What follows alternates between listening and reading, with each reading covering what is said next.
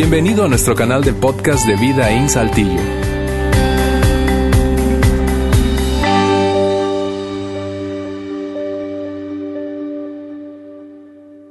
Muy bien, muy buenas tardes a todos. Qué gusto verlos aquí en el auditorio de, de Vida en Saltillo. Ustedes que están aquí, ustedes que nos acompañan de diferentes partes de México, de Estados Unidos, de América Latina. Qué bueno que están con nosotros. Un gusto estar en la segunda parte de Luz del Mundo. Eh, antes de comenzar, altamente recomiendo la, conferencia de febrero. Em, yo creo que, y conozco muchas conferencias, creo que es la mejor conferencia de liderazgo em, en el mundo entero, realmente. y hay hay personas que comparten en la conferencia que son personas de fe em, y hay otros que no. Realmente el, énfasis de la conferencia es liderazgo y va a agregar mucho valor a sus vidas. Yo voy a, participar, voy a estar ahí, entonces te quiero ver ahí.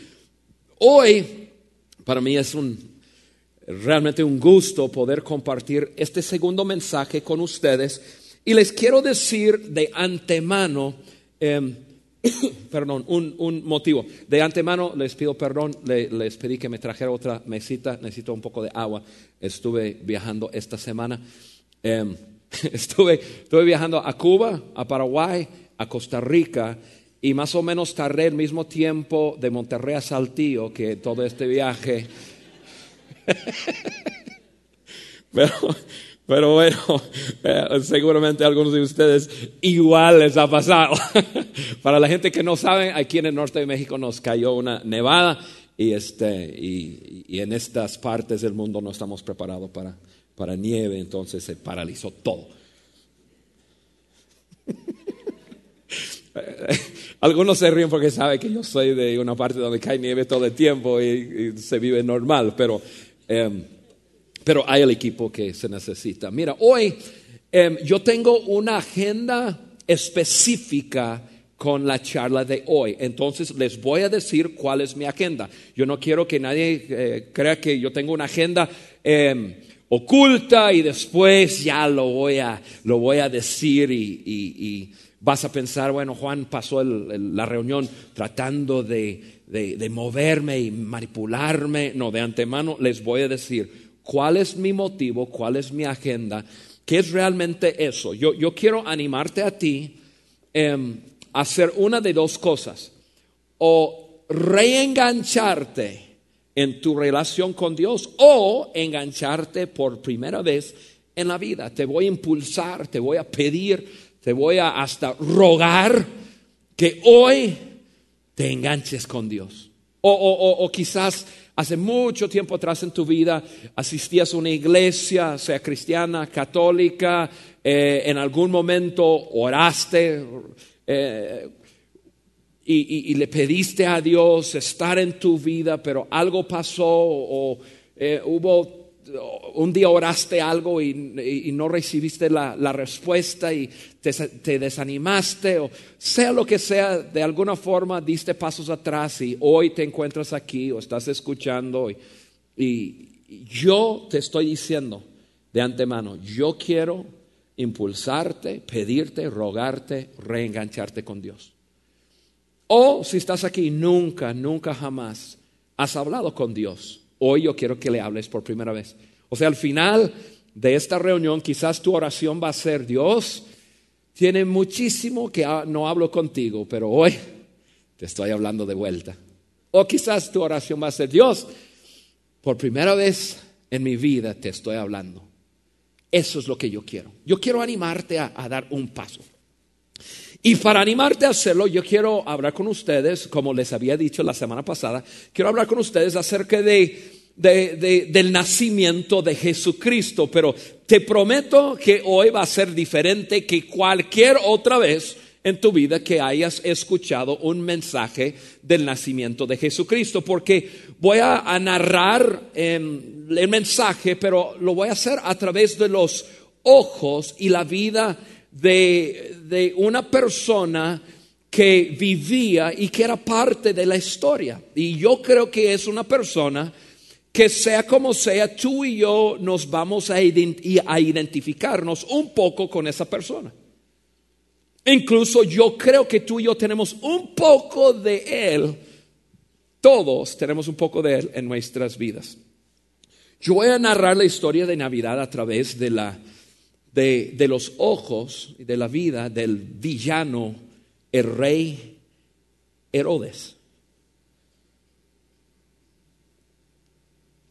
Voy a hablar un poco acerca de, de su pasado y, y, voy a hablar un poco acerca de, de, su historia. Y creo que vas a entender algunas cosas que quizás nunca has entendido. Y yo creo que te va a ayudar a entender cómo debe de ser tu respuesta, mi respuesta ante Jesús. Porque esto es lo que yo creo. Yo creo que todos, todos, todos tenemos un vacío en nuestras vidas que solamente Dios puede llenar. Todos, todos. Y, muchos de nosotros pasamos toda nuestra vida tratando de llenar ese vacío con tantas cosas y, muchas veces llegamos a un momento en nuestras vidas cuando estamos así con los brazos cruzados pensando, bueno, entonces no hay más en esta vida. La respuesta es sí. Yo creo que hoy te vas a dar cuenta. Entonces hoy les narro la, eh, la historia del nacimiento de Jesucristo eh, a través de los ojos del rey Herodes, del rey Herodes. Un poco acerca de, ¿me puedes poner esto ahí, por favor? Rey Herodes, gracias. Em, quiero, quiero que sepas algo acerca de quién era este hombre. Este hombre era el rey, eh, el rey de Judea durante el tiempo cuando nació Jesucristo.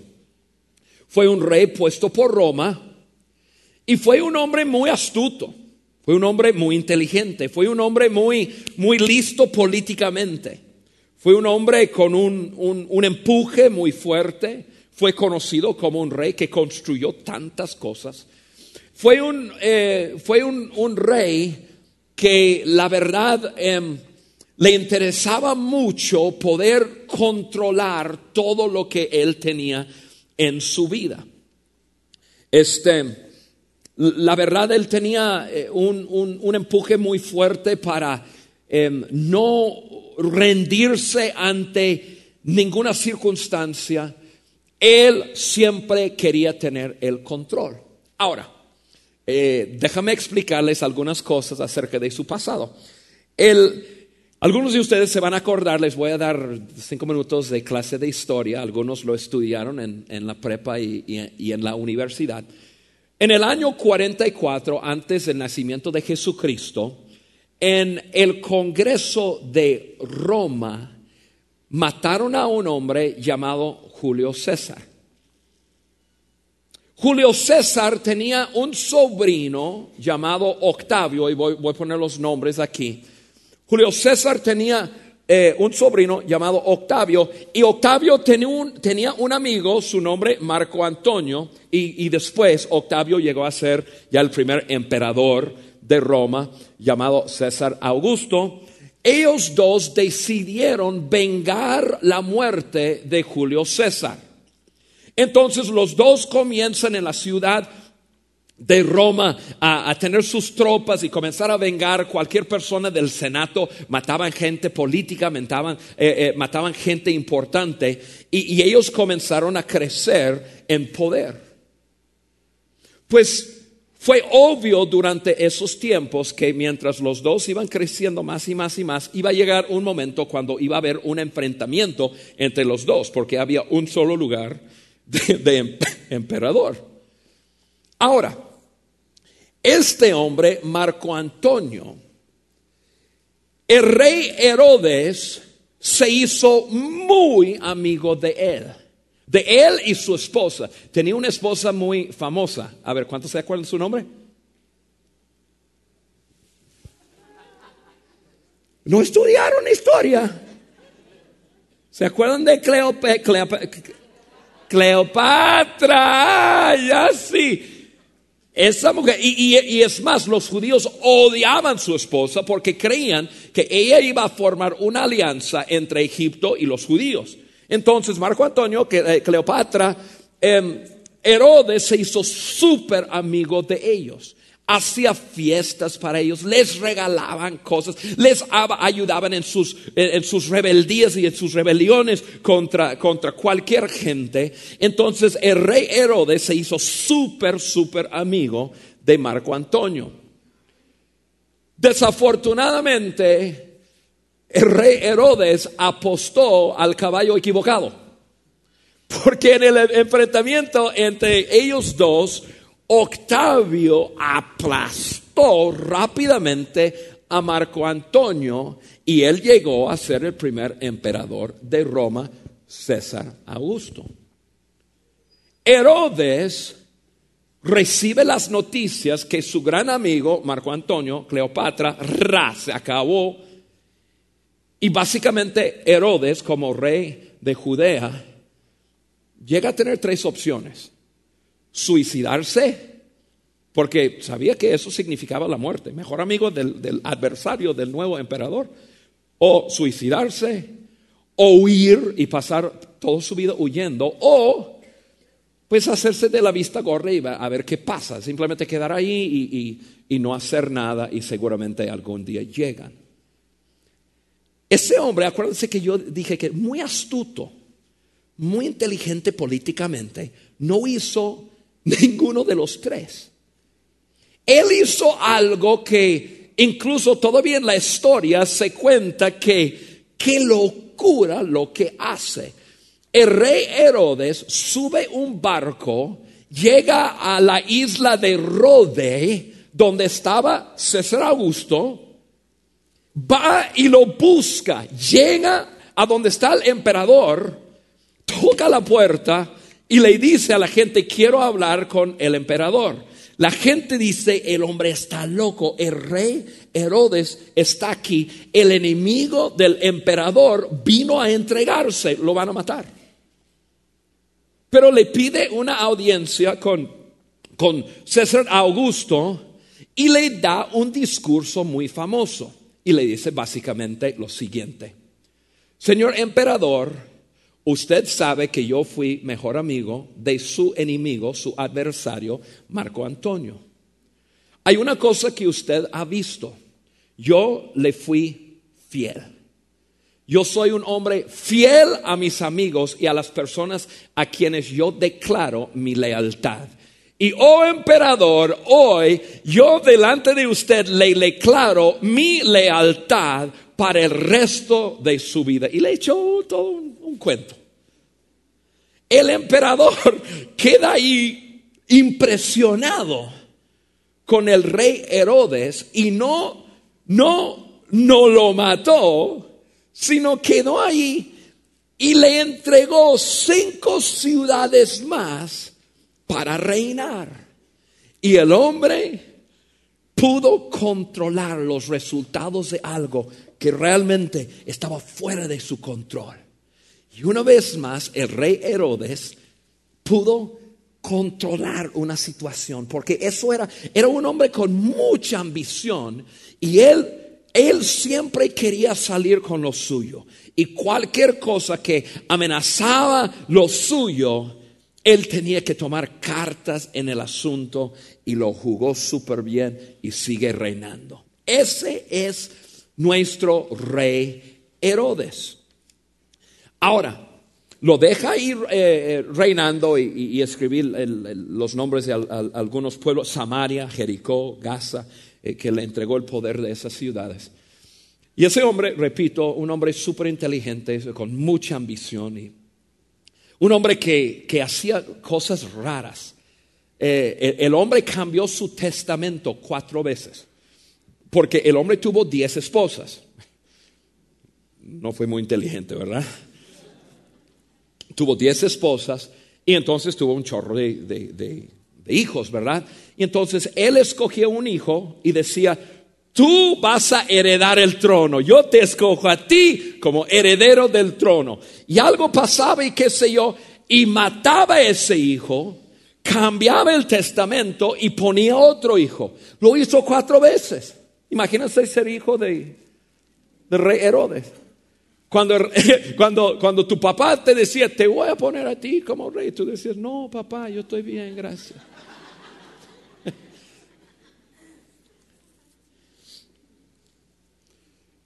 Ese rey haría cualquier cosa y era un enojón. Mató una de sus esposas. Mató, los libros de historia nos dice que, que no podrían contar la cantidad de rabinos que él había matado cuando él se enojaba. Entonces, ese es ese hombre tan astuto, tan inteligente, tan ambiciosa, que quería controlar todo, que quería controlar, controlar los resultados. Y, él está así tan preocupado por, por, por todo lo suyo. Ahora, llegamos a la historia del nacimiento de Jesucristo. Ese hombre ahora tiene 70 años. El rey Herodes tiene 70 años, está muy enfermo, tiene una enfermedad de los riñones y está sufriendo mucho, entonces está poniendo su casa en orden. Ya está queriendo controlar todo lo que va a pasar después de su muerte, etcétera, etcétera. Y, entonces él sigue controlando todo y en, y en ese momento le llega la peor noticia que un hombre como, como el rey Herodes podría recibir. La noticia que a ocho kilómetros al sur hay un nuevo rey.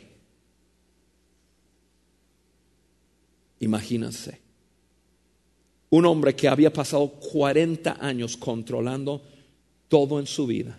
Incluso cuando se veía imposible, ese hombre haciendo, deshaciendo discursos, decía, mataba.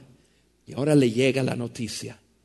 A ocho kilómetros al sur, en la ciudad de Belén, hay un nuevo rey.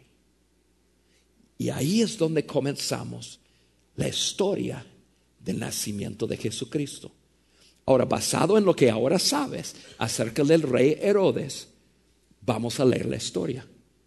Escuchen esto. Está en Mateo capítulo 2, vamos a comenzar en versículo 20. Dice así. Después de que Jesús nació en Belén de Judea en los tiempos del rey Herodes, llegaron a Jerusalén unos sabios procedentes del oriente. ¿Dónde está el que ha nacido rey de los judíos? preguntaron. Vimos levantarse su estrella y vemos, oh, perdón, y hemos venido a adorarlo. Cuando lo oyó el rey Herodes, se turbó. Pues obvio, ya sabes por qué porque ese hombre, 40 años queriendo controlar todo y, 40 años queriendo que, él tuviera legado en el trono, llegan unos sabios y comienzan a preguntar, eh, ¿dónde está el rey de los judíos? Hemos visto su estrella levantarse y ahora se turba. Y luego lo que dice la Biblia, y todo Jerusalén con él. Ahora, ¿por qué todo Jerusalén? Porque Jerusalén sabía, cuando el rey se turba, alguien va a morir. Eso es lo que ellos sabían. Tenían muchos años con un rey enojón, un rey que controlaba todo, un rey que, que, él es quien mandaba y cualquier cosa que era amenaza a eso, alguien va a morir. Entonces todo Israel, ay Dios mío. Versículo 4. Así que convocó de entre el pueblo a todos los jefes de los sacerdotes y maestros de la ley y les preguntó dónde había de nacer el Cristo o el Mesías. En Belén de Judea le respondieron porque esto es lo que ha escrito el profeta. Pero tú, Belén, en la tierra de Judá, de ninguna manera eres la menor entre los principales de Judá, porque de ti saldrá un príncipe que será el pastor de mi pueblo Israel. Luego Herodes llamó en secreto a los sabios y se enteró por ellos del tiempo exacto en que habían, perdón, en que había aparecido la estrella. Los envió a Belén y les dijo, vayan e infórmanse bien de ese niño y tan pronto como lo encuentren, avísenme para que yo también vaya y lo adore. Ajá. Después de oír al rey, siguieron su camino y sucedió que la estrella que había visto levantarse iba delante de ellos hasta que se detuvo sobre el lugar donde estaba el niño. al ver la estrella, se llenaron de alegría. Cuando llegaron a la casa, vieron al niño con María, con María su madre, perdón, y postrándose, lo adoraron. Quiero hablarte un segundo acerca de esta palabra, porque cuando nosotros, ok, tenemos la historia, el rey Herodes, tenemos los sabios, él se turba, él está a ocho kilómetros al norte de Belén, escuchando la noticia, hay un nuevo rey, él quiere controlar todo, Él quiere resistir eso. Los sabios lo van y lo buscan, los sabios llegan ahí y lo adoran. Ahora, en nuestra iglesia contemporánea, cuando hablamos acerca de adoración, muchas veces pensamos en cantar. Ellos no llegaron a cantarlo. Cantar puede ser parte de lo que es la adoración, pero la palabra adorar significa eso, reconocer que estés en la presencia de alguien que te produce sobrecogimiento o temor reverencial. O sea, esos sabios llegan a un lugar y entran y ahí está María, ahí está José y hay un bebé. Pero ellos sabían, aunque está en forma de bebé, estamos en la presencia de alguien quien debemos adorar, rendirnos ante Él, porque Él es el Rey. Y eso fue la postura de los sabios. La postura durante el mismo tiempo del rey Herodes fue resistir. Su postura fue, no, no, aquí yo soy el rey. Entonces tenemos dos, posturas. Tenemos sabios que, van y, adoran a Cristo y tenemos a, a un rey que está resistiendo y, y, queriendo controlar los resultados porque ese rey toda su vida hacía tres cosas. Preservar, proteger y controlar. Preservar, eh, proteger y controlar. Preservarse, su plan, su manera de hacer las cosas. Protegerse y controlar las circunstancias. Entonces tenemos dos posturas muy distintas y, y, la razón en el principio de este mensaje que yo dije que iba a narrar la historia de Jesús, de su nacimiento, a través de los ojos de un rey, el rey Herodes, y la razón que yo dije que, que todos nosotros tenemos un poco de Herodes en nosotros es porque nosotros hacemos lo mismo. Nosotros hacemos lo mismo. Muchos de nosotros eh, vivimos nuestras vidas queriendo preservar proteger y, controlar.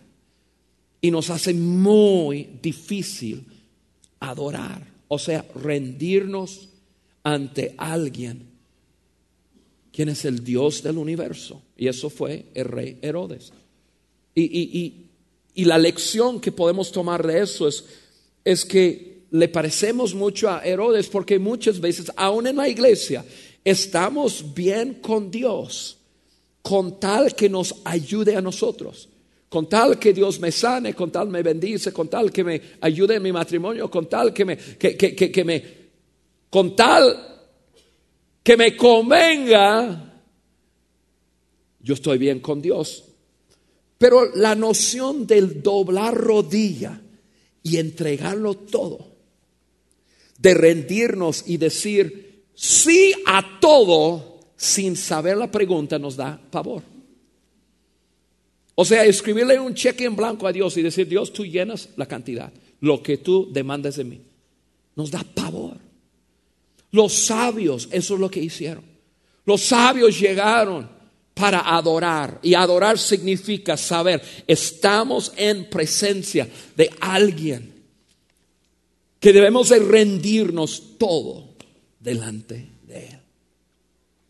Seguimos leyendo la historia. Entonces, advertidos en sueño de que no volviera, no volvieran a Herodes, regresaron por su tierra, perdón, a su tierra por otro camino, perdón. Cuando ya se habían ido, un ángel del Señor se le apareció en sueños a José y le dijo, levántate, toma al niño y su madre y huye a Egipto. Quédate ahí hasta que yo te avise, porque Herodes va a buscar al niño para matarlo. Así que se levantó cuando todavía era noche, tomó al niño y su a su madre y partió para Egipto. Cuando Herodes se dio cuenta de que los sabios se habían burlado de él, se enfureció.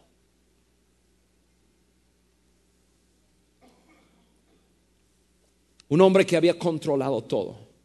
Un hombre que por su ambición de tener un legado, que fuera rey siempre y todo, y vivió toda su vida controlando y logrando estar en control de su vida.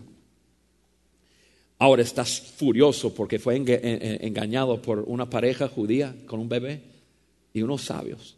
Y está furioso. Y tú y yo sabemos la historia.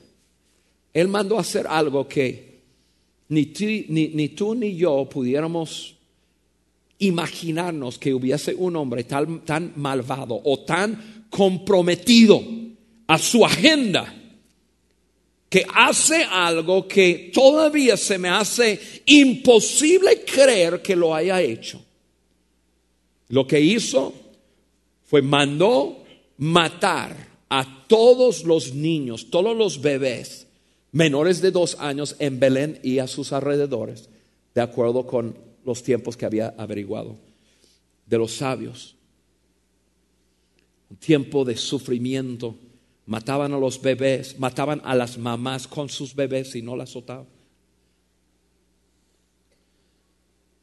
¿Por qué? Porque había un hombre tan comprometido a su agenda, tan comprometido consigo mismo, que lo único que sabía hacer era resistir cualquier cosa que le hacía perder control. Un poco después de eso, el rey Herodes muere. Incluso él, sufrió, él, sufrió mucho. Em, él sufrió de esa enfermedad de riñón. Él trató de quitarse la vida.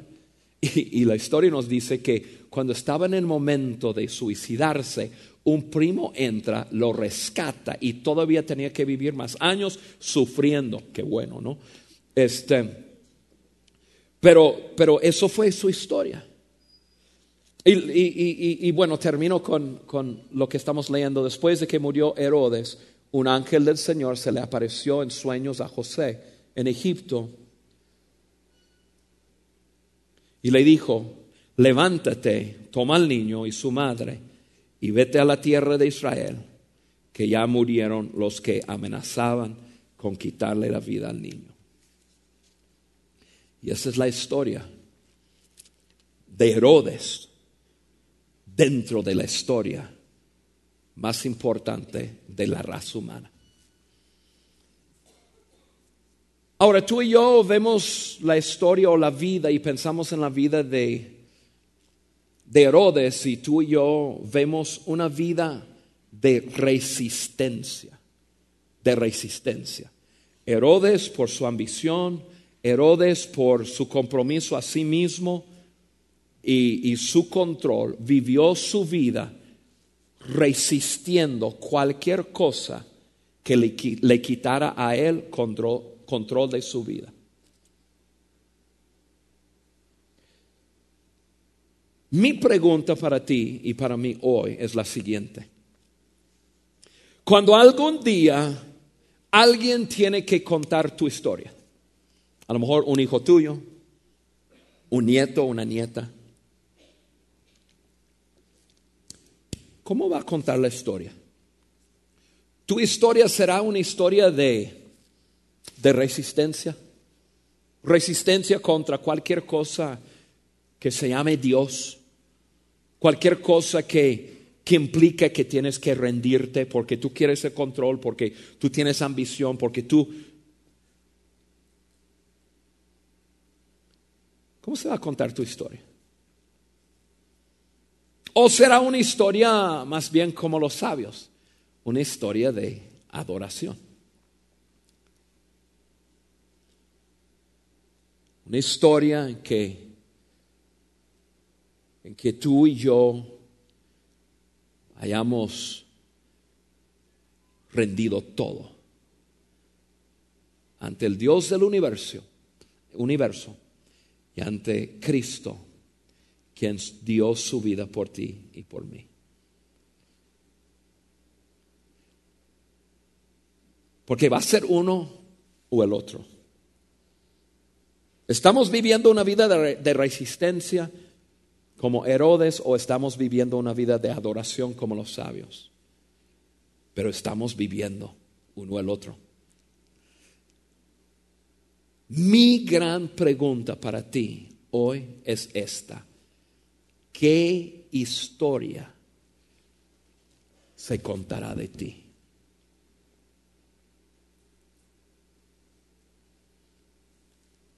¿Resistencia o adoración? Quiero que lo pienses un segundo. Voy a invitar a, la banda que pasen. Van a ir pasando, tomando su lugar y no se distraigan con con ellos. Pero mientras ellos pasan y vamos a cantar una canción, yo voy a volver a decirte mi agenda para hoy. ¿Se acuerdan que les dije hace exactamente 30 minutos atrás? Yo les dije, mi agenda es hoy animarte, pedirte, hasta rogarte a dar un paso. Y hoy engancharte o reengancharte con tu Padre Celestial. ¿Cuál va a ser la historia? Que se hable de ti. Y, dame un segundo, quiero hablar con los hombres, todos los hombres, mírame a mí un segundo. Hombres, yo soy un hombre. Nosotros tenemos la tendencia por quienes somos y porque somos hombres y tenemos tanto atributos como eso nos lleva a tener debilidades y parte de nuestras debilidades tiene que ver con no estar controlando.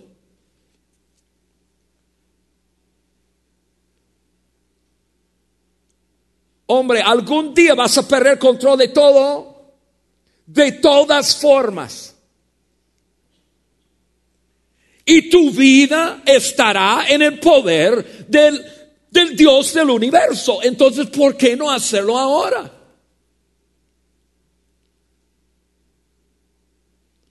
Y eso mismo que digo es para mí también.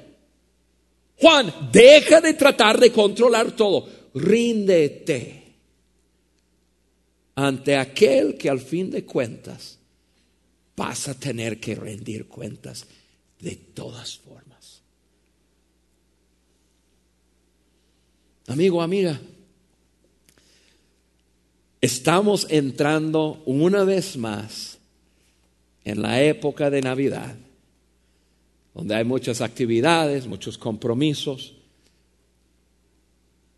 pero sobre todo donde nosotros somos recordados del nacimiento del Hijo de Dios aquí en la tierra. ¿cuál va a ser tu respuesta ante Él? O sea, ¿qué historia se contará de ti? Yo espero que tu historia sea lo que haya sido tu pasado, que en el año 2017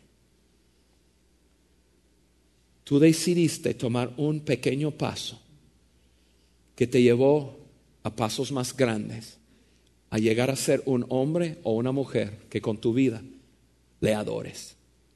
O sea, consciente que Él es Dios y tener una relación auténtica con Él. Esa es la historia realmente de Navidad. Padre, así como acabamos de cantar, que así sea el lema de nuestras vidas, que vivimos para adorarte cada uno de nosotros. Y hoy, Padre, yo te doy gracias por cada persona, cada hombre, cada mujer que de alguna forma en sus corazones están dando ese paso. Quizás diciéndote esas palabras que dije al principio. Dios, tiene mucho que no te hablo, pero hoy quiero reiniciar una gran conversación contigo Señor, gracias por responderles. Gracias por amarnos tanto. Eres tan increíble. Te amamos, Padre, en el nombre de Jesús. Amén. Amén. Gracias por haber escuchado este podcast de Vida en Saltillo. Si deseas escuchar estos mensajes en vivo, te invitamos a que nos acompañes todos los domingos a nuestro auditorio. Para más información sobre nuestra ubicación y horarios, entra a vidainslt.org o síguenos en nuestras redes sociales como Facebook, Twitter e Instagram. Nos vemos la próxima semana.